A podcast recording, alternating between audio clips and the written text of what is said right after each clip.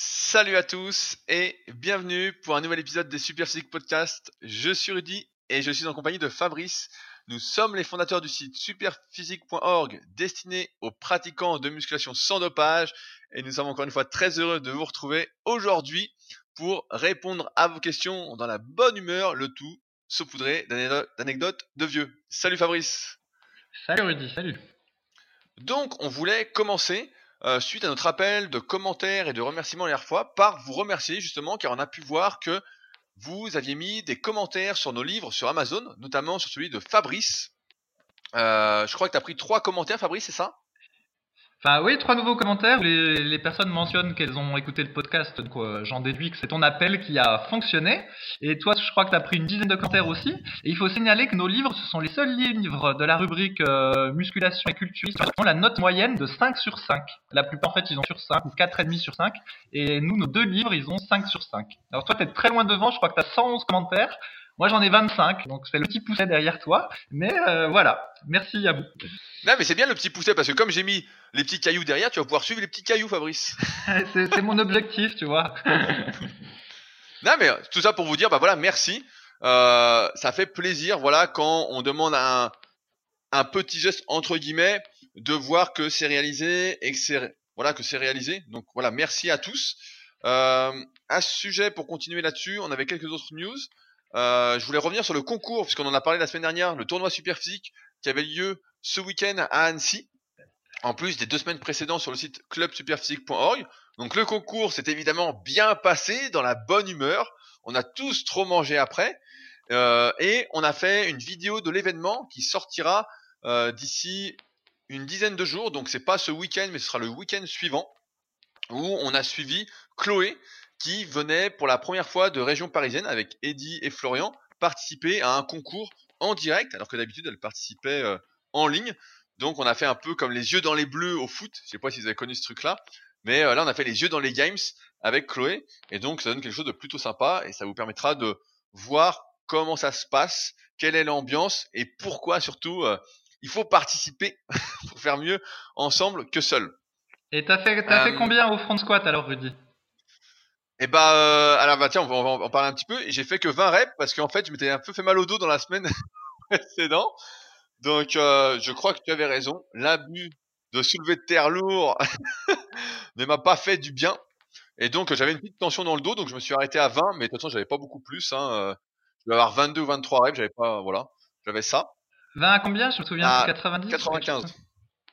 20 à 95. Et donc, le meilleur, il a fait combien? Et bah, les deux meilleurs, c'est Morgan donc qui avait fini troisième l'année dernière au Super Physique Games, qui a fait 28 reps. Euh, ex avec Anto. Donc Anto euh, qui cache toujours son jeu, mais qui est un sacré outsider, qui a fait également 28 répétitions et qui en avait fait 30 quelques jours auparavant, mais sa caméra s'est éteinte. Donc euh, il n'a pas eu réussi à faire ses 30 reps filmés. Mais voilà, 28 répétitions, donc on peut dire que c'était quand même des performances. Euh, ça commence à être euh, vachement balèze. Et pour tout le monde, ce qu'il lâche, c'est ça qui est, je trouve intéressant sur le squat avant, ce qui lâche en fait, c'est pas la force dans les cuisses, c'est le gainage en fait. À un moment, on n'arrive plus à garder la cage sortie, à être suffisamment gainé euh, de la cage thoracique, des abdominaux et des lombaires, et donc la barre, elle part, et donc ça réduit quand même drastiquement les risques de blessures comparativement au squat arrière où euh, à la fin on fait un squat good morning euh, où on monte, où on fait une extension de hanche surtout avec ses fessiers et ses ischio jambiers. et même dans les autres catégories. Vas-y Fabrice. Ouais, et à, 28, 28 reps à 90 au squat avant, alors ça fait des gros cuissons ou euh, force égale masse euh? ah Ouais, bah, bah les, deux là ont des cuisses énormes. Hein. Euh, là, tous les mecs, tous les mecs ont des cuisses énormes. Bah tu vois, des mecs comme Anto et Morgan, c'est des mecs qui font 10 à 130, ils font des séries de 10 à 130 au squat avant. Donc ouais, ouais, ils ont des cuisses, ils ont des grosses cuisses. En plus, surtout qu'ils font, c'est des mhm. mecs qui font aux alentours d'un mètre 80, entre 1m75 et 1m80. Anto il doit faire 82 kg, Morgan il doit faire 90 kg. Donc euh, ouais, ouais, là c'est là on parle quand même le club super physique. Tu sais, c'est ce qu'on voulait faire avec euh, la team super physique au départ. C'est quand même l'élite entre guillemets des pratiquants de musculation sans dopage. Même s'il y a d'autres mecs qui sont naturels, qui participent pas, etc., qui sont ailleurs. Là, tous ceux qui participent, on peut dire, euh, tu vois, dans la division 1 entre guillemets, c'est-à-dire tous, tous ceux qui sont légendes et plus sur le club super physique, c'est tous des mecs balèzes. Hein. Il n'y a pas un maigrichon là. Là, tous les mecs, tu les vois, tu dis putain, c'est, tu vois, c'est des masses quoi. Hein. Ça, ouais, ouais, c'est pas. Donc ça, et même dans les catégories inférieures, il y a eu des perfs de fou. Hein. Tu vois, par exemple, en division 2, entre guillemets, ce qu'on appelle la Ligue des prétendants, il y a euh, Raf, euh, San qui a fait 34 reps à 80. Donc, putain, pareil, sacré perf. Et même chez les légers, donc la Ligue des espoirs, donc c'est ceux qui sont silver et bronze, il y a eu 42 reps par Julien, donc un de mes élèves, à 65 kilos. Donc pareil, c'est des paires de fous. Et chez les filles, bon bah là, je sais qu'on a quelques auditrices qui nous écoutent. le concours a été gagné à plus de 50 répétitions à 40 kilos. Ah ouais, quand même. Donc ouais, ouais, ouais. Donc il y a Amandine qui a fait 54 répétitions. Il y a Gaël qui a fait 50 euh, à 40 kilos. Ensuite, je crois, il y a Brittany qui a fait 46. On a deux filles euh, encore à plus de 40, donc je crois c'est Julie et Agnès. Euh, Chloé, elle a fait 38. Enfin bon, il y a eu des performances. Euh, et puis le tout dans une bonne ambiance, un peu d'émulation collective. Donc euh, voilà. Franchement, il y a des perfs de fou. Et après, au rameur, bah forcément, là, toi, tu me demandes pas le rameur forcément, mais je suis plutôt avantagé vu que j'ai des longs bras. et comme on l'a vu ensemble dans la méthode super physique, donc dans le tome 1 et 2, je suis une sauterelle avec des longs bras, des longues jambes et qu'en plus je suis le plus lourd, bah euh, et je suis un des seuls qui m'entraîne aussi dessus, bah forcément j'ai gagné. Donc euh, je pense que ça parlera à personne, mais j'ai fait 45 secondes 4 aux 300 mètres, ce qui est plutôt un bon temps je pense. Euh, et le deuxième se trouve à 3 secondes, donc ce qui fait un gros écart, mais en même temps je suis le seul à m'entraîner dessus, ou presque, donc forcément ça joue. Le rameur, à chaque fois on parlait dans les podcasts de l'appréhension des séances dures. Et donc avant, j'avais l'appréhension de l'ergomètre, donc euh, la machine pour pagayer euh, comme au kayak euh, à l'entraînement. Et maintenant, j'ai l'appréhension du rameur, où je me dis putain, c'est hyper dur, c'est beaucoup plus dur encore. C'est vraiment un truc hyper cardio. On se rend pas compte, mais c'est hyper hyper cardio le rameur. Et c'est hyper dur, tu gonfles et tout. C'est c'est vraiment si vous devez faire du cardio, un truc vraiment qui impacte, bah le rameur, ça va vous crever quoi. ça va vous faire la. T'as déjà fait du rameur, Fabrice? Bah, je sais pas, aux espèces de machines qu'il y a à la salle, mais euh, justement, tu as beau mettre la difficulté maximum, tu as l'impression que ça, ça pédale dans, ça, ça rame dans le vide, entre guillemets. Donc, au final, tu, tu en fais pendant 30 minutes et il se passe rien. Donc, ça doit pas être le même, le tien, je pense. Ouais, bah, nous, c'est des concepts 2. Et en fait, plus tu tires fort et plus il y a de résistance. Donc, euh, enfin bon, on a fait ça là-dessus. Donc, il y a une vidéo de l'événement. Et à ce sujet, bah, pendant que j'y pense, euh, j'ai créé hier toujours dans cette optique un peu d'émulation collective, un groupe Facebook pour tous les participants aux compétitions du club super physique. Euh, donc j'ai rajouté pas mal de membres, etc. Et euh, j'ai pas tout le monde malheureusement en ami sur euh, Facebook pour pouvoir rajouter tout le monde. Il y en a que j'ai pas trouvé. Donc s'il y en a qui participent, qui nous écoutent aujourd'hui, qui participent au concours du club super physique euh, tout au long de l'année, eh ben qui n'hésitent pas à m'envoyer un message sur Facebook. Donc c'est mon compte Rudy Koya tout simplement un message privé ou une demande d'amis, si ça marche encore. Et comme ça, je peux vous ajouter et vous mettre dans le groupe. Et dans ce groupe, on va essayer vraiment de pousser encore un peu plus loin ce concept d'émulation collective. En fait, on a remarqué, et j'ai remarqué, vous avez sans doute remarqué aussi, que les réseaux sociaux sont de plus en plus tournés vers l'argent, vers la monétisation, etc. Et donc, on voit plus vraiment ce qui se passe lorsqu'on est abonné à quelqu'un. par exemple, sur Instagram, on voit que maintenant, le fil d'actualité, c'est de pire en pire. On est abonné à quelqu'un, et euh, s'il poste, on voit même pas ce qu'il met. On le voit trois jours après, sauf si on va sur sa page. Et donc forcément, ça gâche. Si on est abonné à quelqu'un, en général, c'est que ça nous intéresse. Et donc si on voit pas ce qu'il met, euh, bah c'est chiant. Et donc l'idée, c'est que comme le club Super Physique, c'est vraiment faire mieux ensemble que seul, vraiment progresser ensemble. Et bien avec ce groupe Facebook, on est averti à chaque fois par une notification quand quelqu'un poste. Et le but c'est de partager ce qu'on partagerait déjà en fait sur les réseaux sociaux, mais entre nous et euh, de lier, de nouer plus de liens en fait pour euh, booster cette productivité, cette progression collective.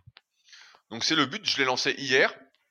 Donc euh, je refais mon appel. Si vous participez aux compétitions et que vous n'êtes pas dans le groupe, écrivez-moi sur Facebook en privé ou rajoutez-moi en ami et je vous mettrai avec plaisir dans ce groupe euh, parce que j'y crois assez bien à ce groupe. Donc voilà un petit nouveau projet. c'est comme ça que ça arrive. Mais en tout cas, c'est cool.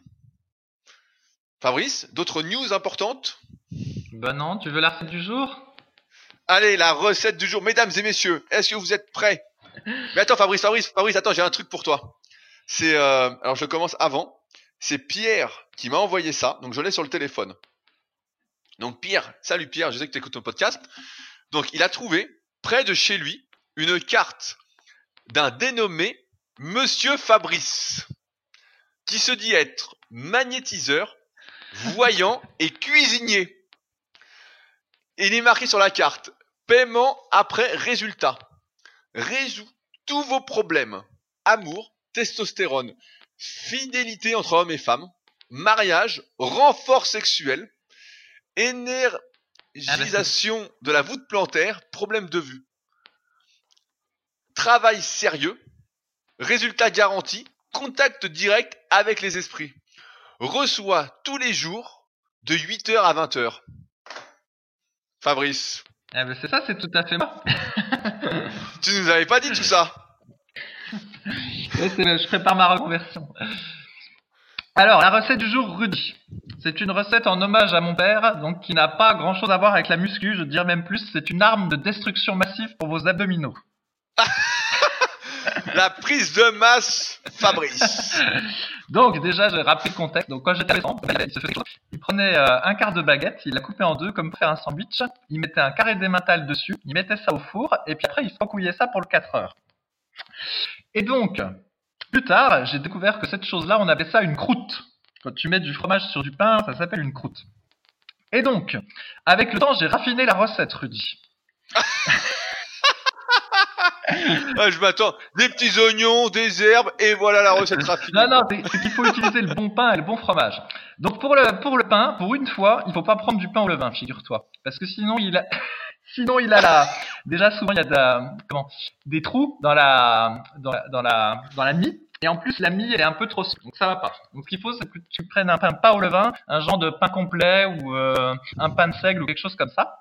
Et ensuite, tu fais des petites tranches avec, comme si tu voulais te faire des tartines. Ensuite, tu vas mettre ton fromage dessus, mais il faut choisir le bon fromage. Et mes tests ont montré que le meilleur fromage était le morbier. Et donc tu, Oh putain, ça- à quoi ça ressemble ça euh, c'est un peu comme de la raclette hein, avec un goût plus prononcé en fait. Ah, et- horrible quoi, un fromage coulant quoi. Et t'en trouves, euh, non, il est coulant quand tu le fonds.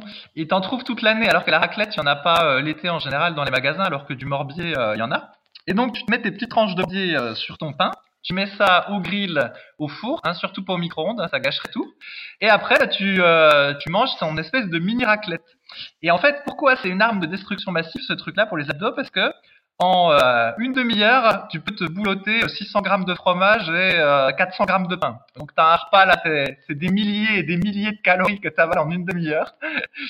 Donc moralité, je suggère de pas abuser de ce truc-là. Il faut en manger pas plus que tu n'entraînes les cuisses par semaine. Comme ça, ça te limite. Comme les gens en général sont pas trop motivés pour euh, faire les cuisses, ça évitera qu'ils consomment trop de ces machins-là.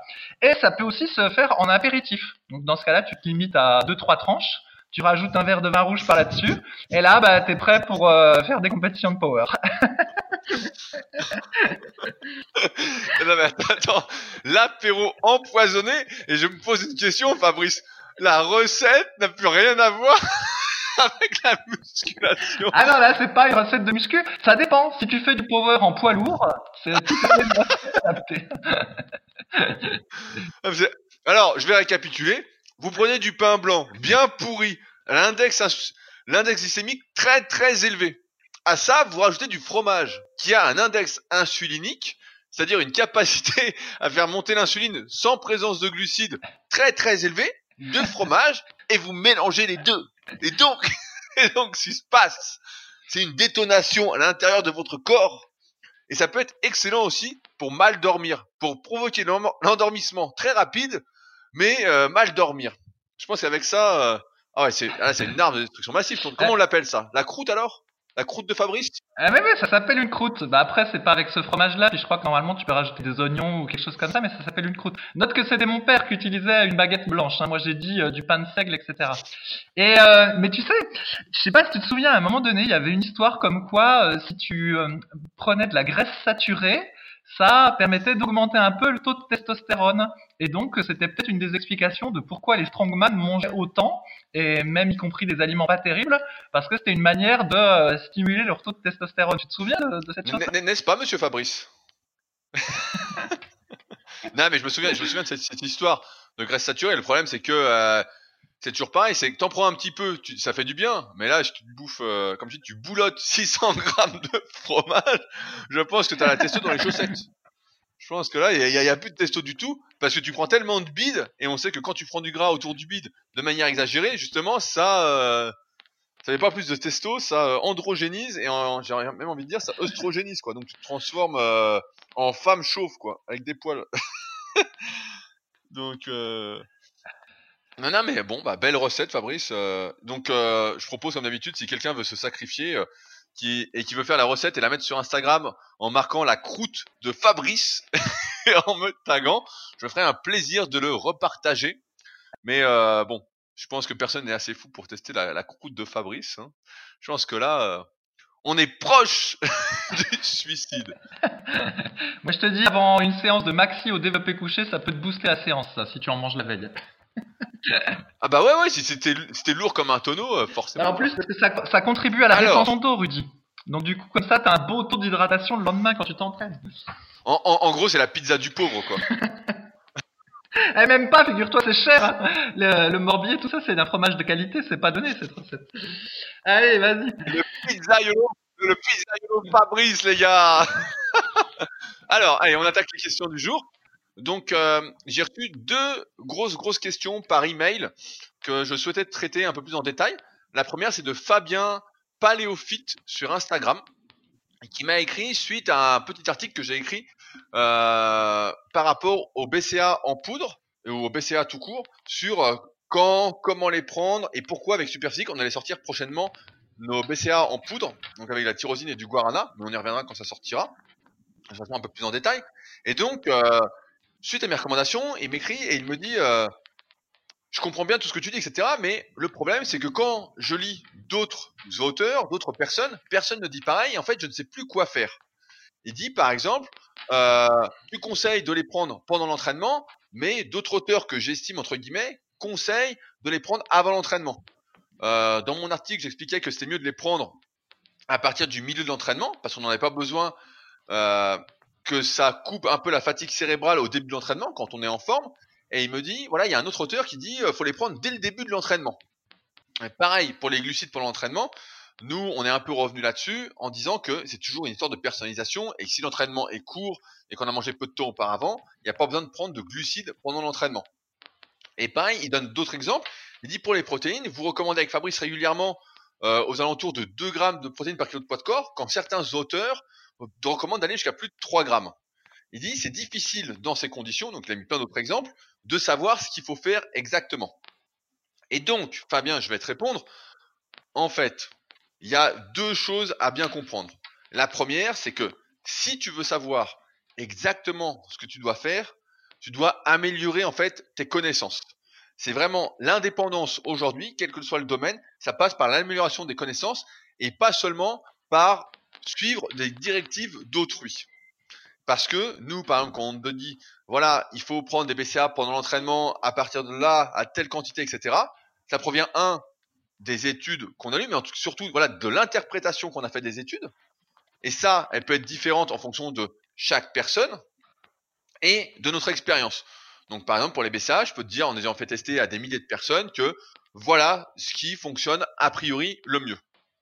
Euh, donc ça, c'est la première chose. C'est améliorer tes connaissances. Donc, par exemple, là, là-dessus, c'est euh, peut-être peu, faire un peu de physiologie, euh, un peu de pharmacologie pour voir comment ça fonctionne quand on prend quelque chose. Qu'est-ce que ça active, qu'est-ce que ça n'active pas, euh, qu'est-ce que ça inhibe, qu'est-ce que ça active, voilà.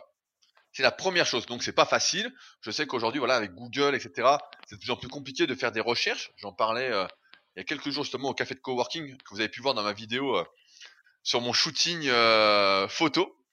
Euh, je sais pas si vous l'avez vu d'ailleurs, petit aparté, mais euh, j'en avais parlé la semaine dernière, mais voilà, je me suis vraiment gelé dehors, mais j'ai fait une petite vidéo à voir sur YouTube si ça intéresse, sur Body Avenir, euh, là-dessus. Donc, qu'est-ce que je disais? Voilà. Et la deuxième chose que tu dois comprendre, c'est pas faire, mais c'est vraiment comprendre, c'est que c'est pas très important en termes de différence de résultats si tu prends 2 grammes de protéines ou 2,5 grammes si tu prends 10 grammes de BCA ou 5 grammes de BCA, si tu les prends au début de ta séance ou au milieu de ta séance. Ça, c'est des petits détails en fait, c'est des petits trucs. Ce qu'on peut dire par contre, et avec certitude, c'est que mieux vaut être, euh, mieux vaut en prendre moins, Par exemple, mieux vaut prendre moins de protéines, moins de BCA, que trop de protéines, trop de BCA, ou trop de n'importe quoi. L'excès, c'est toujours néfaste. Et c'est pourquoi il faut toujours prendre un peu moins. Pour être sûr de que tout aille bien, que, que c'est les excès qu'on paye toujours, c'est en musculation, tu vois bien, c'est faire trop d'un exercice, mettre trop lourd, euh, c'est toujours le trop. Et le moins, il n'y a jamais d'effet négatif à faire le moins. Et au pire, je ne sais pas quel est ton niveau Fabien, mais en général, si on s'entraîne de manière correcte avec les cycles de progression, etc., j'ai vu que tu avais mon livre, donc euh, tu avais bien compris cette méthodologie d'entraînement, et bien en fait tu vas progresser et ça va aller. Et que tu prennes 1,5 g de protéines, 2 g, 2,5 g, ça changera pas grand chose finalement. Euh, L'important c'est d'en avoir, voilà. Si c'est en dessous d'1,5 g, je te dirais c'est peu. Si tu es au-dessus de 2,5, je te dirais c'est beaucoup. Mais après voilà, c'est une moyenne à chaque fois qu'on donne. Et pareil pour les BCA en fait. Donc le truc c'est, fais-toi ton avis. Tu vois que moi quand j'étais gamin, mon grand-père me disait, euh, il lisait plein de bouquins de nutrition et il disait ça, il disait, euh, le problème c'est que tout le monde donne son avis, et à la fin tu sais plus qui croit, en fait, fais-toi ton avis. Donc fais des tests en fait sur toi et tu vas vite voir si ça marche ou pas en fait. C'est ça la meilleure chose. Souvent on a peur de tester. Et là j'ai envie de te dire, bah teste au début de séance, teste au milieu de séance pour les BCA, teste sans BCA, teste avec 5 grammes, teste avec 10 grammes.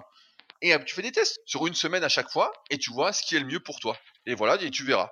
Et ça se trouve, euh, tu diras, bon bah voilà, pour moi c'est ça. Mais tu peux pas faire en fait une généralité complète. C'est toujours une personnalisation en fait. Toujours, toujours, toujours. Et il faut pas avoir peur de tester, surtout quand ça a peu d'impact sur la progression générale. Là, sur les BSA, on parle, voilà, pour ceux qui font des longues séances ou qui n'ont pas mangé de longtemps auparavant, euh, ou qui ont eu une longue journée fatigante avant et qui ont besoin, par exemple, un cas possible de la prise de BCA dès le début de l'entraînement, ça peut être, j'ai passé une journée difficile, je suis déjà fatigué moralement, allez, j'en prends dès le début pour euh, évacuer, entre guillemets, un peu de fatigue cérébrale. Je simplifie volontairement, hein, mais voilà. Donc il y a toujours, en fait, c'est toujours une question de besoin et de personnalisation euh, là-dessus. Toi, Fabrice, je sais que tu prends pas mal de BCA d'ailleurs parce que tu t'entraînes à jeun. C'est ça, je m'entraîne à jeun, puis avec des séances longues. Donc du coup, euh, je prends entre 5 et 10 grammes avant l'entraînement, puis entre 5 et 10 grammes pendant euh, l'entraînement. Et donc c'est euh, aussi ce que je recommande euh, dans mon livre. Après, donc justement pour écrire le chapitre sur les compléments alimentaires dans mon livre, j'ai voulu euh, qu'il y ait un espèce de vernis scientifique, on va dire, et je me suis paluché à aller regarder plein d'études sur le sur les différents sujets que j'abordais dans mon livre. Mais la vérité, c'est qu'en fait, il y a plein d'études qui sont contradictoires, tout simplement parce que les facteurs de, progression, c'est c'est polyfactoriel. Des fois, par exemple, il y a une étude qui montre que les BCA sont très efficaces mais il s'avère qu'apparemment, les gens qui participaient à l'étude, ils prenaient, ils avaient moins, ils prenaient moins de protéines que d'autres. Et puis, des fois, il y a des études qui montrent que les BCA sont moins efficaces, mais les gens avaient par ailleurs un apport en protéines en poudre euh, en complémentation plus élevé. Enfin bon, puis tout dépend de la durée de la séance, effectivement, de ce qu'ils mangent par ailleurs, tout ça. Donc, c'est assez compliqué, en fait, d'isoler euh, le facteur déterminant euh, dans la progression, tu vois. Est-ce que c'était l'ajout de BCA, un peu plus de protéines, un peu moins, un peu plus d'entraînement, un peu moins? Et donc, c'est pour ça que nous, avec l'expérience, c'est le consensus qu'on a trouvé euh, avec Rudy, c'est euh, de dire voilà. Donc je crois que Rudy dit qu'il faut prendre environ 1 gramme par kilo de poids de corps. Donc tu fais 80 kilos, il conseille de prendre 8 grammes pendant la séance. C'est à peu près euh, ce que j'ai mis avec les 5 à 10 grammes pendant et 5 à 10 grammes avant si tu t'entraînes à jeun ou que ton dernier repas remonte à très longtemps. Mais voilà, c'est pas une panacée. On a, on a trouvé que ça faisait un plus si c'était comme ça il se trouve qu'il euh, y a des études qui vont en ce sens, mais il n'y a, pas une, espèce de valeur absolue, euh, un, axiome qui nous dirait exactement comment faire euh, de manière extrêmement précise. Voilà ce qu'on peut dire. Et pour les protéines en poudre, c'est pareil. Donc nous, on dit qu'il faut prendre autour de 2 grammes par kilo de poids de corps. C'est une moyenne. Il se trouve qu'il y a quand même beaucoup d'études qui montrent qu'il faut un apport plus élevé quand tu fais de la musculation. Donc ça, par contre, c'est vraiment sûr et démontré. Donc je crois que la personne lambda, elle prend un peu moins d'un gramme par kilo de poids de corps par jour de protéines. Et il se trouve qu'avec autour d'un gramme, tu fais moins de progrès que si tu prends 1,5. Ça, normalement, c'est bien démontré dans la littérature. Après, il y en a qui montrent que si tu es en sèche, puis que tu montes à 3 grammes, tu as plus de résultats, euh, tout ça. Mais c'est pas, pas très sûr. Il n'y a pas des convergences pour toutes les études. Et il faut voir aussi que cette histoire de grammes par kilo de poids de corps, c'est pareil, c'est quelque chose qu'on a, on a, on a considéré ça par convenance. Mais en théorie, il faudrait que ce soit complètement corrélé à la masse musculaire. On comprend bien que quelqu'un qui fait 100 kilos mais qu'à 30% de masse grasse, a priori, il a moins besoin de protéines que quelqu'un qui fait 100 kilos à 8% de masse grasse. Mais sauf que comme c'est difficile de déterminer exactement on travaille avec des moyennes et puis on dit il faut 2 grammes par kilo de poids de corps. Mais c'est une approximation. En théorie, il faudrait plus si tu es très musclé et tu en sèche et il faudrait moins si t'es pas en sèche et si t'es pas musclé. Mais voilà, c'est l'ordre de grandeur en gros. Euh, donc voilà ce que j'ai à dire sur le sujet. Et donc en général, ce qu'il faut dire, c'est quand il y a quelqu'un qui affirme quelque chose avec une grande certitude sur tout ce qui est complément alimentaire et alimentation, faut se méfier parce que dans la réalité, on n'a pas d'aussi grande certitude. Tout est multifactoriel. Donc on ne peut pas savoir avec précision ce qu'il faut faire pour optimiser tout. Voilà. Mais voilà, on, on, sait comment faire à peu près et après, on tend, comme à chaque fois, vers de l'ultra personnalisation. C'est comme pour l'entraînement, en fait, c'est à chaque fois, on ultra personnalise on démarre avec une base, en fait, une généralité. C'est pour ça que les généralités existent. Et après, progressivement, on adapte en faisant des tests, voilà, comme je t'ai conseillé, euh, Fabien. Mais tout est là, en fait. Et après, bon, bah, c'est comme ça que ça se trouve, tu auras besoin. Je me souviens, à un moment, il y en a un qui recommandait des doses de 30 grammes de BCA par entraînement. Euh, puis ils que ça marchait pour eux. Après, il faut avoir le budget aussi. Hein. Là, c'est ça fait pareil. Mais voilà, on tente toujours vers l'ultra personnalisation. Et c'est pourquoi on peut pas généraliser. Euh, dire euh, pour les BCA c'est mieux là, c'est mieux là, c'est mieux là, ça dépend de chacun. Et c'est pourquoi par exemple avec mes élèves à chaque fois j'adapte en fonction. Et faut avoir conscience que ça changera pas énormément de choses euh, non plus.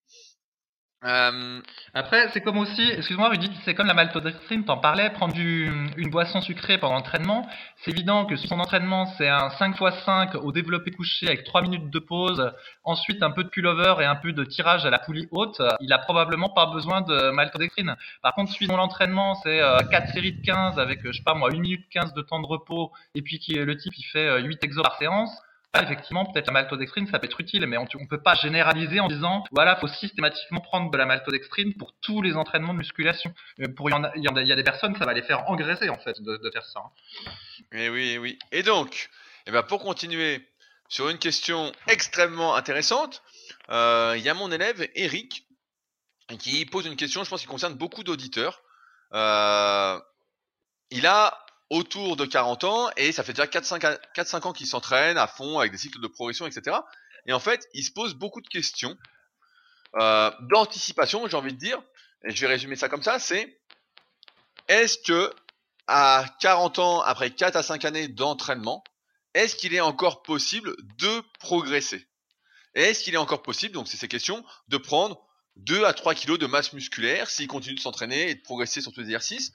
Ou est-ce que les gains seront quasi invisibles, minimes, même s'ils continuent à progresser à l'entraînement. Et donc la question finale c'est est-ce que tout est cuit Et donc au lieu de me donner à 100% sur la muscu, je laisse s'entrouvrir d'autres portes fermées euh, sur lesquelles que j'avais mis de côté pour justement progresser à fond en musculation. Donc, eh ben, le problème, comme à chaque fois, c'est comme la question un peu précédente, c'est qu'on ne peut pas donner de réponse générale. Il y a des personnes qui vont démarrer la musculation à 35 ans, s'entraîner super bien pendant 4 à 5 ans, effectivement, et puis vont pouvoir encore progresser peut-être pendant 1, 2, 3 ans, 4 ans, peut-être même 5 ans, avec de la chance. Et t'en as d'autres qui, bah en fait, ont brûlé en quelque sorte tout leur potentiel en 4-5 ans, et c'est déjà pas mal de progresser pendant 4-5 ans quand tu as 40 ans, et qui eux seront à fond en fait. Donc il n'y a pas de, réponse, encore une fois, universelle là-dessus. Euh, je prends un exemple. René, mon, tout premier avant-après sur mon site redicoya.com, qui avait 50 ans, et eh ben en fait, pendant deux ans, il a progressé à fond. Voilà, pendant deux ans, c'était à fond, à fond, à fond. Et après, on a vu que euh, putain, à chaque séance, ça devenait dur, c'était beaucoup plus dur, il avait du mal à refaire les performances qu'il faisait. Ça n'allait plus en fait. On voyait que ça n'allait plus. Et euh, en fait, voilà, il avait deux ans de marge. Mais sauf que ça, c'est pas prédictible en fait. Tu peux pas, personne ne peut dire, tu vas progresser pendant X années et après tu ne vas plus progresser. Euh, c'est juste que plus on vieillit, voilà, et on en a déjà parlé dans le podcast sur la musculation après 40 ans, plus il faut faire attention, plus il faut faire les choses correctement. À la question, est-ce que tu vas prendre encore 2 à 3 kilos de masse musculaire par an? Bah euh, la réponse est non. Là, euh, clairement, là je peux te le dire, te connaissant, prendre 2 à 3 kilos de masse musculaire par an, passer la phase de débutant quand on est très jeune, ça n'existe plus. Voilà, à chaque fois je donne l'exemple, 3 kilos, euh, c'est l'équivalent en termes de volume, ça représente à peu près 30 steaks hachés à 5%, c'est à peu près le même volume, la même composition en eau, en protéines, etc. Donc c'est à peu près ça en termes de volume, c'est énorme et on comprend bien qu'on les prend pas, même si on continue à progresser à l'entraînement. Et surtout, on se rencontre avec le temps, et c'est ça aussi qui fait qu'on progresse moins vite, qu'on prend moins de masse musculaire, c'est que les progrès à l'entraînement sont beaucoup moins rapides, beaucoup moins importants. Là où la première année, on va peut-être prendre 10 kilos en série de 10, qu'à la première année, après quelques années, on va prendre peut-être, au bout de 2-3 ans, 10 kilos en série de 10 sur sa série au développé couché, bah, au bout de 4-5 ans, si on prend 2,5 kilos ou 5 kilos, voilà, 5 kilos par an sur sa série de 10, on est content. Donc forcément, ça génère, ça construit moins de masse musculaire. Et plus ça va aller, et plus ça va être difficile. Et en fait, ça, c'est des choses, pour répondre à la dernière question, est-ce que tes gains vont être quasi invisibles ou minimes En fait, c'est des choses que toi, tu vas pouvoir voir individuellement. Que tu vas pouvoir sentir. Tu vas voir si chaque semaine, ton programme est bien planifié, tu as bien programmé tes cycles de progression, etc. Tu es là, ta diète est bien, tout est bien, etc. Et que tu vois que c'est de plus en plus dur. Alors peut-être que le programme va pas, il faut peut-être le changer. Mais si c'est pas ça, bah euh, voilà, c'est que tu arrives peut-être au bout du truc. En fait, c'est toujours pareil, c'est difficile. Tu peux pas, voilà, prédire euh, jusqu'où tu vas aller, quand est-ce que ça va s'arrêter, quand est-ce que le vieillissement va se faire sentir, etc. C'est vraiment individuel. Euh, on a tendance à dire, je me souviens d'une vidéo que j'avais fait euh, featuring avec Laurent Meunier, qui était capitaine de l'équipe de France de hockey sur glace, et qui depuis 4-5 ans disait que en fait physiquement il se sentait perdre un peu, mais qui compensait tactiquement en fait, qui compensait par autre chose sur le terrain, euh, sur la glace en tout cas. Et euh, c'est ça qui le faisait tenir, mais qu'il avait senti. Et moi je pense que au bout, voilà, ça fait 4-5 ans donc c'est pas grand chose, mais en général voilà une carrière sportive, on voit bien les athlètes progressent en général voilà c'est 10 ans, voilà pendant 10 ans tu progresses et après bah c'est euh, si vraiment tout bien fait bah tu te galères. Et quand t'es jeune. Donc quand t'es plus vieux bah c'est encore plus compliqué et c'est sans doute moins. Mais est-ce que tu dois laisser la te consacrer à 100% à la muscu aujourd'hui, j'ai envie de te dire non. Voilà, non. Euh, et il ne faut pas s'enfermer, ça c'est une erreur que je vois souvent, quel que soit l'âge, s'enfermer à 100% dans la muscu et fermer d'autres portes si on a envie de les faire. Certes, il faut avoir des objectifs, se dire voilà ce qui compte pour moi et donc choisir c'est renoncer, bien évidemment. Mais si à 40 ans on vit 100% pour la muscu, moi je pense qu'il y a un petit problème et qu'il faut se remettre un peu en question et se dire voilà, je n'ai rien à gagner à être à 100% en muscu. Le but, c'est voilà de progresser, d'être en bonne santé, d'être en bonne forme, etc. Et euh, à partir de là, on voit où ça mène. Mais tout miser sur son physique, quand il n'y a rien à gagner au bout, si ce n'est de la satisfaction personnelle, euh, ben je pense qu'il faut pas le faire. Et je pense qu'il faut pas hésiter à s'ouvrir, à pratiquer un peu d'autres sports ou d'autres activités, etc.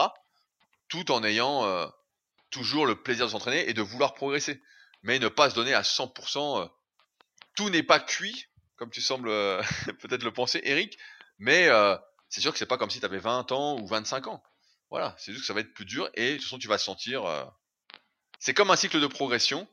Souvent on me demande voilà voilà mon cycle sur 27 semaines. C'est une connerie comme ça. Qu'est-ce que tu en penses? Bah j'en pense rien en fait.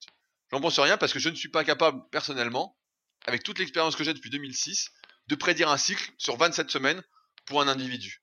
Je suis capable de le faire si je ne connais pas, si je connais pas la personne sur une semaine à la fois. Si je connais la personne et j'entraîne depuis plusieurs années, sur 10-12 euh, semaines, je peux prévoir à peu près. Mais au-delà, je ne peux pas.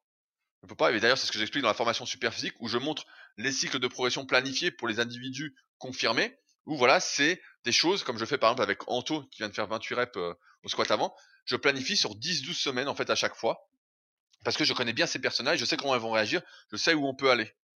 Mais en dehors de ça, voilà, je ne peux pas euh, autant prédire, et c'est encore une fois de la personnalisation. Euh, mais tu vas le sentir malheureusement quand tu vas voir que ça devient très très compliqué. Et toi, Fabrice, donc, à 40 ans, est-ce que tu sens que c'est cuit? Ouais, bah, il y a plusieurs aspects dans ta question. Déjà, donc, est-ce qu'on peut progresser après 40 ans? Moi, je pense que oui. Tant que tu, les poids montent sur les barres, tu peux continuer à prendre du muscle.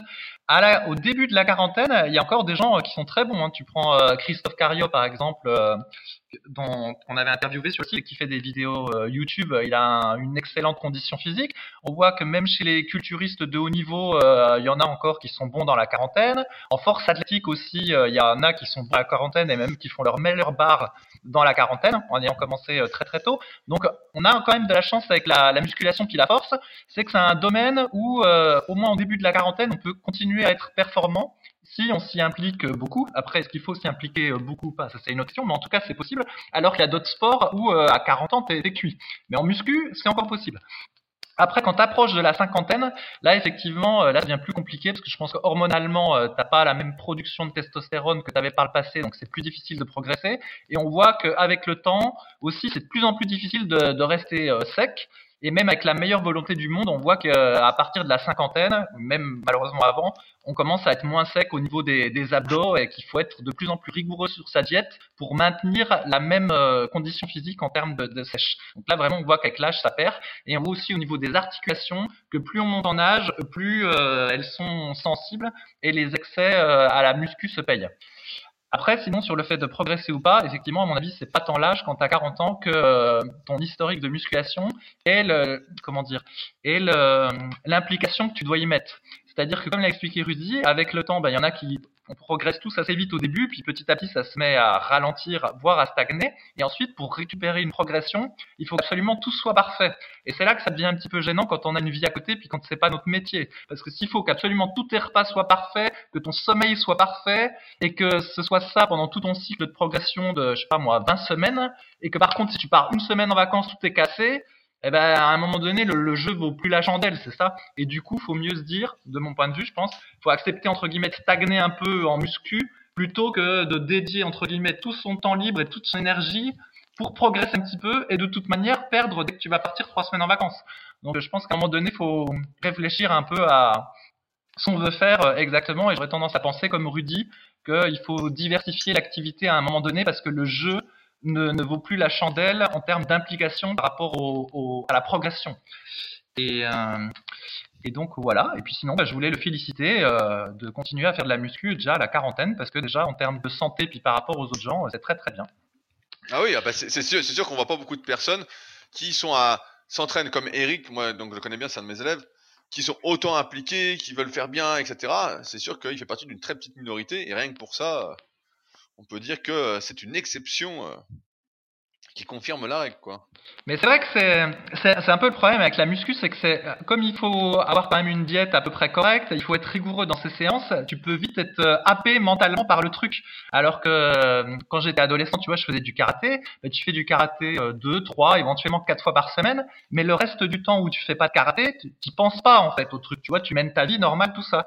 Alors qu'avec la muscu, même en dehors des séances, comme il faut que tu fasses entre guillemets attention à ta diète, Quoique je pas trop ce terme-là, parce que pour être en bonne santé, il faut de toute façon avoir un bon régime. Mais bon, on va dire que comme dans la muscu, il faut que tu penses à ce que tu manges, il faut que tu penses à tous tes cycles de progression, etc. Bah, ça veut vite t'occuper euh, toute ta, pensée. Et du coup, après, tu, tu, deviens un peu fermé sur le reste. Et je pense qu'il faut faire gaffe à pas tomber dans ce travers-là, qui est facile euh, avec la muscu. Bah, tu, sais quoi, la dernière fois, j'écoutais justement l'interview d'un jeune bah, que je peux recommander d'aller voir. C'est sur la chaîne FF Force de euh, Corentin Clément. Donc, c'est le meilleur jeune euh, français en force athlétique actuellement. Et euh, il expliquait, donc on lui demande comment se déroulent tes journées. Donc il a 18 ans. Euh, comment se déroulent tes journées pour être aussi fort, etc. Donc de mémoire, il fait 300 au squat, 320 au soulevé de terre, en moins de 105 kilos. Donc un niveau incroyable. Hein. Je crois qu'il fait 180 ou 190 au coucher, pareil, sans matériel, donc exceptionnel quoi. Et donc il explique ses journées. Et donc en fait, il se lève le matin à telle heure, c'est réglé, il y a la bouffe, il y a l'entraînement, euh, tac, il rentre, il mange, euh, il, il, fait pas grand chose, il fait une sieste ou un truc comme ça, et le mec après il recommence l'entraînement. Donc pendant un moment il s'entraînait, il disait, euh, je sais plus, 10 euh, ou 12 fois dans la semaine, il faisait beaucoup de fréquences, etc. à ce moment-là. Et il explique même que pour dormir, donc c'est là où je veux en venir, j'ai trouvé ça super intéressant, que pour dormir il a un rituel. Deux heures avant il fait ça, une heure avant, il fait ça. Une demi-heure avant, il fait ça. Il a besoin de conditions bien précises pour bien dormir, etc. Donc en fait, effectivement, il est dans la situation où tu dis, où il pense à ça toute la journée. Parce que tout ce qu'il fait, quand tu es à ce niveau-là, donc là on parle du top mondial, quoi, bah, tout ce que tu fais impacte euh, tes progrès, ce que tu vas faire, etc. Et donc, faut se poser la question, est-ce que, comme tu dis, ça en vaut la chandelle? Moi, quand j'entends ça, je me dis, putain, il y a des mecs qui vont beaucoup plus loin que moi j'ai été encore une fois à l'époque quand j'étais vraiment à fond à fond quand j'étais euh, la vingtaine. J'avais pas de truc pour me coucher tous les jours à la même heure un rituel se lever dormir comme si nanana etc et là on voit ça et c'est euh, on je dis euh, chapeau quoi. Franchement là c'est de la surmotivation. En tout cas c'est quelqu'un qui sait ce qu'il veut et ça change. Mais nous à notre niveau comme tu as dit plus tu vieillis plus tu dois faire les choses bien plus tu dois être impliqué et donc euh, si à 40 ans, voilà, Eric ou, d'autres qui nous écoutent, même à 30 ans, etc., on en est vraiment à tout optimiser comme ça, on pense qu'à ça toute la journée, et en fait, on vit pas. Voilà, c'est bien la muscu, etc. C'est bien d'être bien physiquement, de progresser, etc. Mais je pense que ça a quand même ses limites et que ça peut pas être toute une vie. Je trouve que ce serait triste que ce soit euh, toute une vie. Mais en tout cas, quand on est jeune qu'on a 18 ans, j'arrive à le comprendre parce que j'étais aussi à fond à, à cet âge-là. Faudra voir dans quelques années ce que ça donne, mais euh, c'est vrai que ça empêche, par exemple, toute vie sociale euh, en dehors de l'entraînement, quoi. Oui, c'est- surtout c'est extrêmement dangereux en fait parce que tu mets tous les yeux dans, tous les œufs dans le même panier et si après genre tu te blesses à l'entraînement ou si pour une raison ou une autre tes progrès cessent à l'entraînement ou tu peux pas t'y dédier comme tu t'y faisais, ah bah là tu tombes en dépression directe exactement comme le Dorian Yates parce qu'en fait ta vie était construite autour de ça. Et donc euh, quand tu, perds euh, tu perds un peu ton identité si après tu peux plus bien t'entraîner. Donc c'est dangereux en plus hein, mentalement.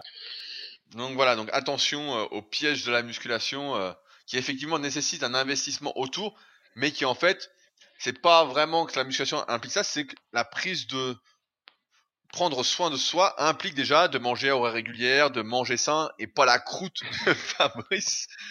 Mais euh, voilà, de dormir à heure régulière, etc. C'est des choses qu'on va déjà faire naturellement. Et aujourd'hui, qui nous paraissent des efforts et corrélés à la musculation, alors que normalement non.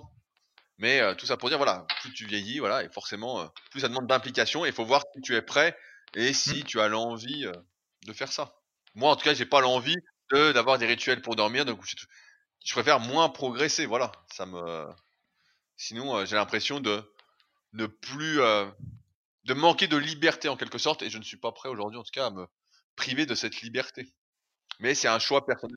Ouais, au passage, ouais, au passage, Rudy, pour les 3 kilos de plus par an, là, euh, l'autre coup, je renommais des messages sur le forum Superphysique, voilà, parce que je renomme des messages régulièrement pour qu'on puisse les retrouver plus facilement dans les moteurs de recherche. Et je suis, retrouvé, je suis retombé sur des vieilles photos de Yann euh, Skoazek, là, bon, pseudo Yann 666, où il faisait 1m80 et euh, 79 kilos après une sèche. Et sincèrement, il était monstrueux sur les photos, hein. hyper balèze, veineux, etc. Et il faisait que 79 kilos. Et là, je, et là, tu te dis effectivement, Ah ouais, si tu prends 3 kilos de muscle par an, mais le même muscle que celui qu'on pouvait voir sur la photo, c'est énorme, hein. énorme, énorme, énorme. Ah non, mais c'est parce que souvent on surestime le poids euh, qu'on doit faire pour paraître musclé. Moi, je me souviens, Yann, et moi je l'ai souvent au téléphone et on en discute. Souvent, les mecs disent Ah, c'est pas le physique qu'avait Yann à l'époque, c'est pas possible, il est dopé. Et en fait, Yann, ce qu'il faut savoir, c'est que un, il pose super bien, et que deux, il ne met que les poses où il, en- il est mis en avant. Tu vois? Euh, Là où il était bien, c'était de face, le torse, épaules, bras, pec, abdos. Voilà, là, il était euh, incroyable. Et puis, bah, il avait pas trop de dos. Euh, il avait une forme de quad un peu particulière où il y avait tout en haut. Ses cuisses n'étaient pas très sèches. Il n'avait pas le cul sec non plus. Ouais, si, il a eu le cul sec à un moment quand il était venu à Annecy. Il était descendu à 72 kilos pour avoir le cul sec. Donc, tout ça pour dire que, ouais, en fait, on n'est pas si lourd que ça. Et ouais, 3 kilos de muscle, en fait. Mais j'en parlais bah, justement en ce moment sur la formation super physique. On est en train de faire toutes les idées reçues sur la prise de masse, etc. Et c'était une de nos conclusions dans une vidéo formation que euh, on prend pas tant de muscle que ça en fait, mais que 1 kg de muscle ou 2 kg de muscle, déjà ça change beaucoup en fait. Ça change, euh, ça change un gabarit. Si tu prends 1 kg dans une épaule, dans les deux épaules, 5 steaks cachés de chaque côté, c'est énorme et tu te rends bien compte que tu les prends pas. Et qu'en fait la majeure partie du poids que tu as, malheureusement, c'est du gras. Voilà, c'est du gras. Mais euh, ouais, ouais, de toute façon, euh, on voit bien, de toute façon, on en arrive toujours à la même conclusion. C'est quand tu fais taille poids vraiment sec, bah t'es super quoi. Voilà, t'es super. C'est juste qu'il y a un moment, on a l'impression, et euh, ça, euh, je suis assez d'accord, je sais pas si t'es d'accord, mais où il faut un peu se porcifier entre guillemets sans être trop gras. Voilà, tu prends du gras, mais pas à fond, mais voilà, tu prends de la force, tu prends de la masse, etc. Et puis après, voilà, une fois que t'as atteint, euh, t'es à fond, tu trouves trop gras, tu, tu sèches entre guillemets, et puis voilà, t'arrives à ton gabarit un peu final, quoi. Mais il y a un moment où il faut être un peu gras pour accepter ça, mais avec les années, pareil, pour revenir sur Eric, voilà, c'est pas la bonne solution. C'est pas la bonne solution de vouloir faire des prises de masse à 40 ans et plus, étant donné les difficultés qu'il y a ensuite à perdre du gras qui augmentent avec les années, quoi. Faut plutôt essayer de progresser en restant au même poids, voire en maigrissant un petit peu si on est un peu gras. Oui. Voilà. Bon, question suivante.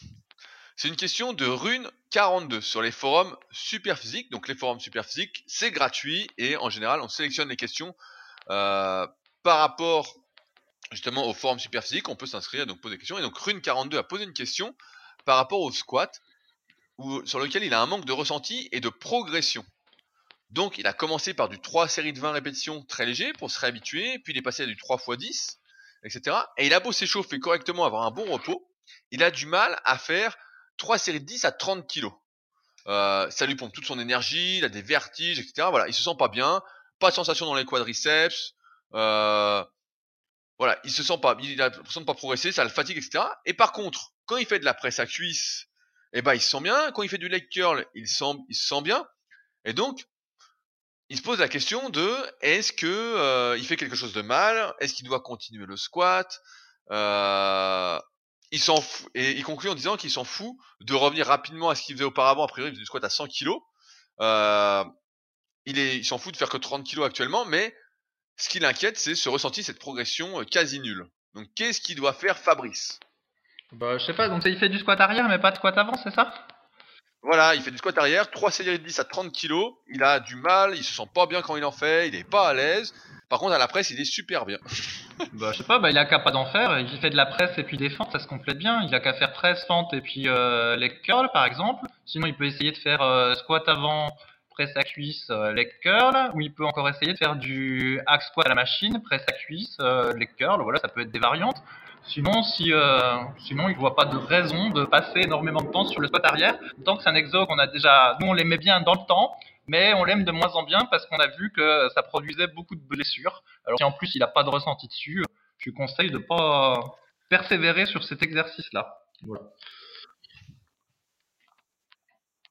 Et eh ben, c'est exactement ce que je lui ai répondu sur le forum. Et au début, bah, il n'était pas trop euh, chaud pour arrêter le squat. Il trouvait pas ça normal.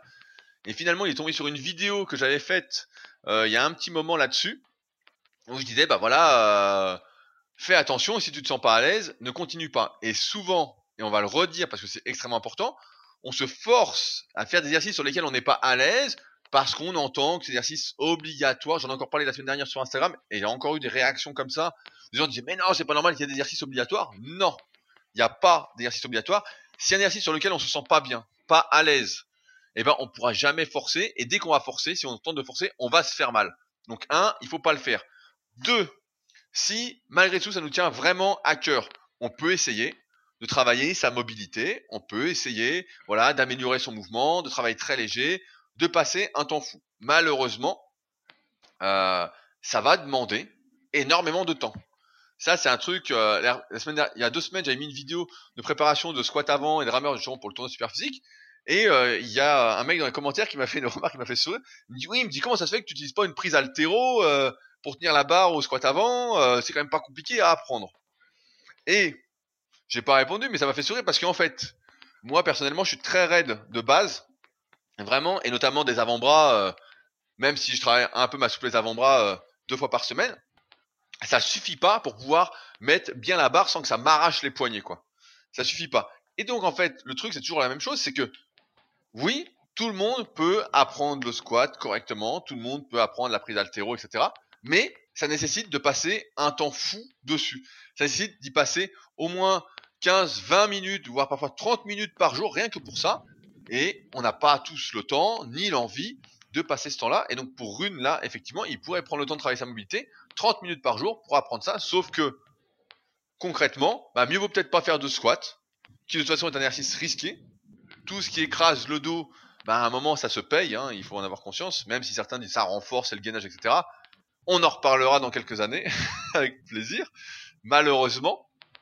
Euh, mais non, le plus simple, c'est de changer d'exercice et de faire ceux sur lesquels on est à l'aise, qui ne demandent pas d'efforts véritablement à apprendre, qui s'apprennent naturellement. Par exemple, un développé couché, ça s'apprend facilement au début quand on débute. On tremble un peu au début, et puis à force de faire le mouvement, ça devient plus naturel, plus automatisé à l'inverse euh, d'un squat où effectivement là la morphonatomie rentre extrêmement en jeu. Donc si on a des longs fémurs, euh, des mollets très courts, euh, une faible mobilité de cheville, et eh ben ça va être très compliqué, même avec beaucoup d'efforts de l'apprendre. Alors certes on pourra, mais ça va nécessiter peut-être des mois et des mois et des mois de travail à plusieurs dizaines de minutes chaque jour pour apprendre l'exercice qui finalement est-ce qu'on a vraiment besoin de le faire?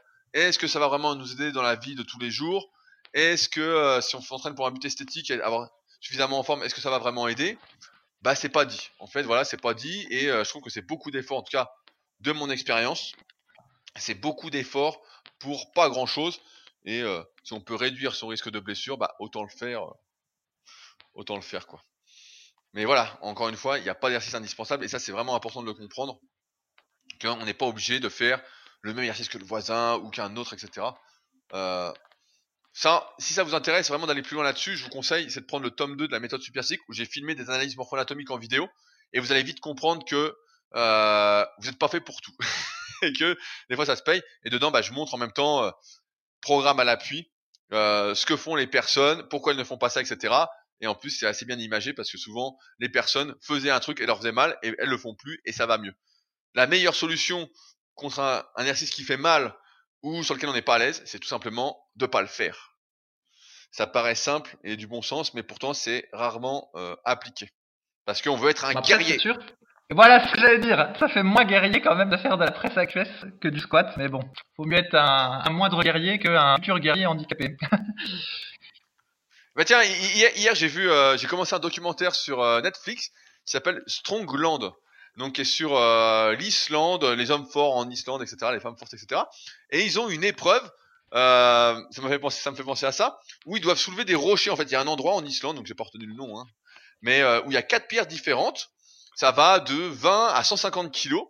Et ils disent que euh, si tu soulèves pas la plus grosse pierre, t'es pas un homme. Ils disent t'es pas un vrai homme. Et donc il y a un mec, il soulève la pierre du milieu. Je sais plus, elle fait déjà 80 kilos ou 90 kilos. Donc c'est déjà pas mal, hein, tu vois, le mec il la soulève, euh, donc d'oron, enfin un truc horrible en plus. Hein. Enfin bon, il soulève le truc, et euh, tu vois, il a forcé, et donc après il essaye la pierre plus lourde, et il foire. Et son, son pote lui dit, ah bah c'est bien, tu es un demi-homme. Et l'autre sourit, dit, ouais, je suis un demi-homme, euh, mais je vais m'entraîner, euh, allons nous entraîner, etc. Et tu dis, qu'est-ce que c'est que cette histoire, quoi? Il y a vraiment des trucs. Et tu vois les mecs, bon, euh, car ils ont pas trop de... Je suis un peu salaud, mais euh, ils ont pas trop de physique, ils sont tout gras. euh, ils sont, comme je disais tout à l'heure, c'est des, des femmes hommes, quoi. Ils sont complètement euh, and- androposés, oestrogénisés, quoi. Ils ont du bide, pas de cheveux, des poils dans le dos, quoi. Et donc, euh, sans doute parce que euh, ils mangent des saloperies et puis euh, ils doivent boire pas mal d'alcool aussi. Et donc, euh, et donc t'en as un, il soulève le truc en entier et, et les autres, ils disent, ah ça y est, tu es un homme et tout. Et t'es là, tu te dis mais qu'est-ce que c'est que ces conneries, quoi? Qu'est-ce que c'est que ça? Forcément, si tu vois des trucs comme ça, bah euh, t'as tendance à penser que oui, euh, tu fais pas de squat, tu fais pas ci, t'es pas un... Mais en fait, ça change absolument. Tout le monde s'en fout en fait. C'est ça qu'il faut dire, c'est que l'erreur principale, c'est de faire les choses par rapport aux autres. Il faut faire les choses par rapport à soi. Ça, j'en ai parlé plein de fois dans le leadercast, mais on fait les choses par rapport à soi. Et voilà, les autres, ça compte évidemment, mais euh, à condition d'être bien entouré. Si on est entouré de sales cons qui nous jugent sans arrêt, bah faut peut-être arrêter de euh, côtoyer ces sales cons. Ouais, mais tu peux, tu peux quand même avoir envie de faire du squat, même euh, juste euh, en motivation propre. Par Oui. exemple, moi, c'était mon cas, et c'est pour ça que j'ai eu du mal entre guillemets à renoncer, parce que tu me dis, voilà, si j'arrête le squat arrière, c'est un genre de, de renonçant, tu vois. J'ai passé tellement d'années sur le truc, euh, j'ai toujours eu envie de progresser, ça me faisait des bonnes cuisses, etc. C'est le mouvement euh, entre guillemets euh, roi pour moi, donc m'en passer, ça a été euh, difficile. Indépendamment, tu vois, je le faisais pas pour les autres. Mais le truc, c'est que voilà, après, c'est le risque d'être euh, d'être blessé. Et là, ton anecdote de strongman, donc moi aussi, du coup, j'en ai, j'ai vu un reportage sur les strongman. Effectivement, c'est des gens qui sont quand même impressionnants, même s'il y en a qui ont un peu de, un peu de gras. Et euh, ça m'a fait penser à Jérôme sur le forum Superphysique, qui lui s'était fabriqué des boules de Mataven. Donc c'est une boule de 50 kilos, je crois, qu'il s'était fait. Et donc euh, pour euh, reproduire un peu l'épreuve de strongman chez lui. Euh, parce que voilà, il aimait bien les exercices de force, etc. Mais le bilan, c'est qu'il n'était pas aussi habitué que les strongman à faire ça. Il s'est fait mal au dos et euh, dix ans après, il a encore mal au dos euh, d'avoir voulu jouer les guerriers avec le, la boule de Mataven, quoi. Donc c'est un, un peu triste. C'est ça qui est, c'est ça qui est. Ah non, mais Jérôme, donc euh, moi l'avais vu il y a pas longtemps, donc j'en avais parlé avec euh, Kowok, et donc effectivement, euh, il avait le dos fusillé quoi. Il s'était amusé à faire le guerrier, à soulever des, des boules, etc. C'est Un moment sur le forum super physique, c'était un peu la mode via Smart Weight Training à l'époque. C'était la mode euh, un peu le strongman, et donc pas mal de mecs s'y étaient mis, et la plupart ont fini en miettes. Moi je me souviens, tu te souviens du petit Fabien? Vous aviez fait une petite compétition à l'île de Puteaux, et il avait fait un soulevé de terre partiel à 180 et une sangle avait lâché. Je sais pas si tu te souviens. Ouais, ouais. Et il s'était démonté le dos quoi. Oh là là, il s'était démonté le dos, je me souviens, putain, il était fusillé, quoi. Et euh, tout ça pour euh, faire un peu le guerrier. C'est pour ça, moi, tous ces exercices-là, même si des fois je suis un peu con, ce qu'il faut, c'est toujours, quand on les fait, vraiment s'appliquer, s'appliquer, s'appliquer, et pas faire le dingue à laisser son ego euh, faire le geste. Là, c'est vraiment le pire. Ça, c'est vraiment... euh, Et souvent, c'est ce qui se passe, parce que c'est l'esprit guerrier, etc. euh, Tu vois, par exemple, si j'avais été vraiment un sale con, bah maintenant j'ai l'expérience des blessures aussi, j'aurais pas fait 20 reps, j'aurais forcé comme un malade. j'aurais aggravé ma petite douleur au dos qui, dans 10 jours, est ni vu ni connu. Mais c'est vrai que Je suis sûr que la douleur au dos, c'est le soulevé de terre partiel qui te l'a donné. Je t'avais dit de pas le faire. Ah, je sais, je sais pas, mais en fait, je le sens surtout au squat avant. Euh, partiel, je le sens pas, mais bon, je vais en faire léger comme ça, enfin, léger. Voilà, je vais en faire à 100 kg tranquillement juste pour le gainage comme ça. Mais effectivement, euh, bah, de toute façon, quand t'es pas à l'aise sur un truc, faut pas le faire. C'est pour ça que je voulais traiter la question tout à l'heure de rune 42, mais c'est exactement ça. Quand t'es pas à l'aise, le fais pas. Voilà, fais des étirements, fais des petits trucs, etc. Si un truc ne vient pas naturellement, en fait, c'est bizarre.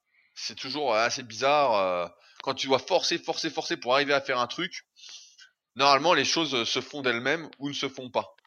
Si c'est pas fluide, euh, la nature, comme dirait Jojo, donc qui est dans le tome 2 de la méthode super physique, la nature va se rappeler à toi.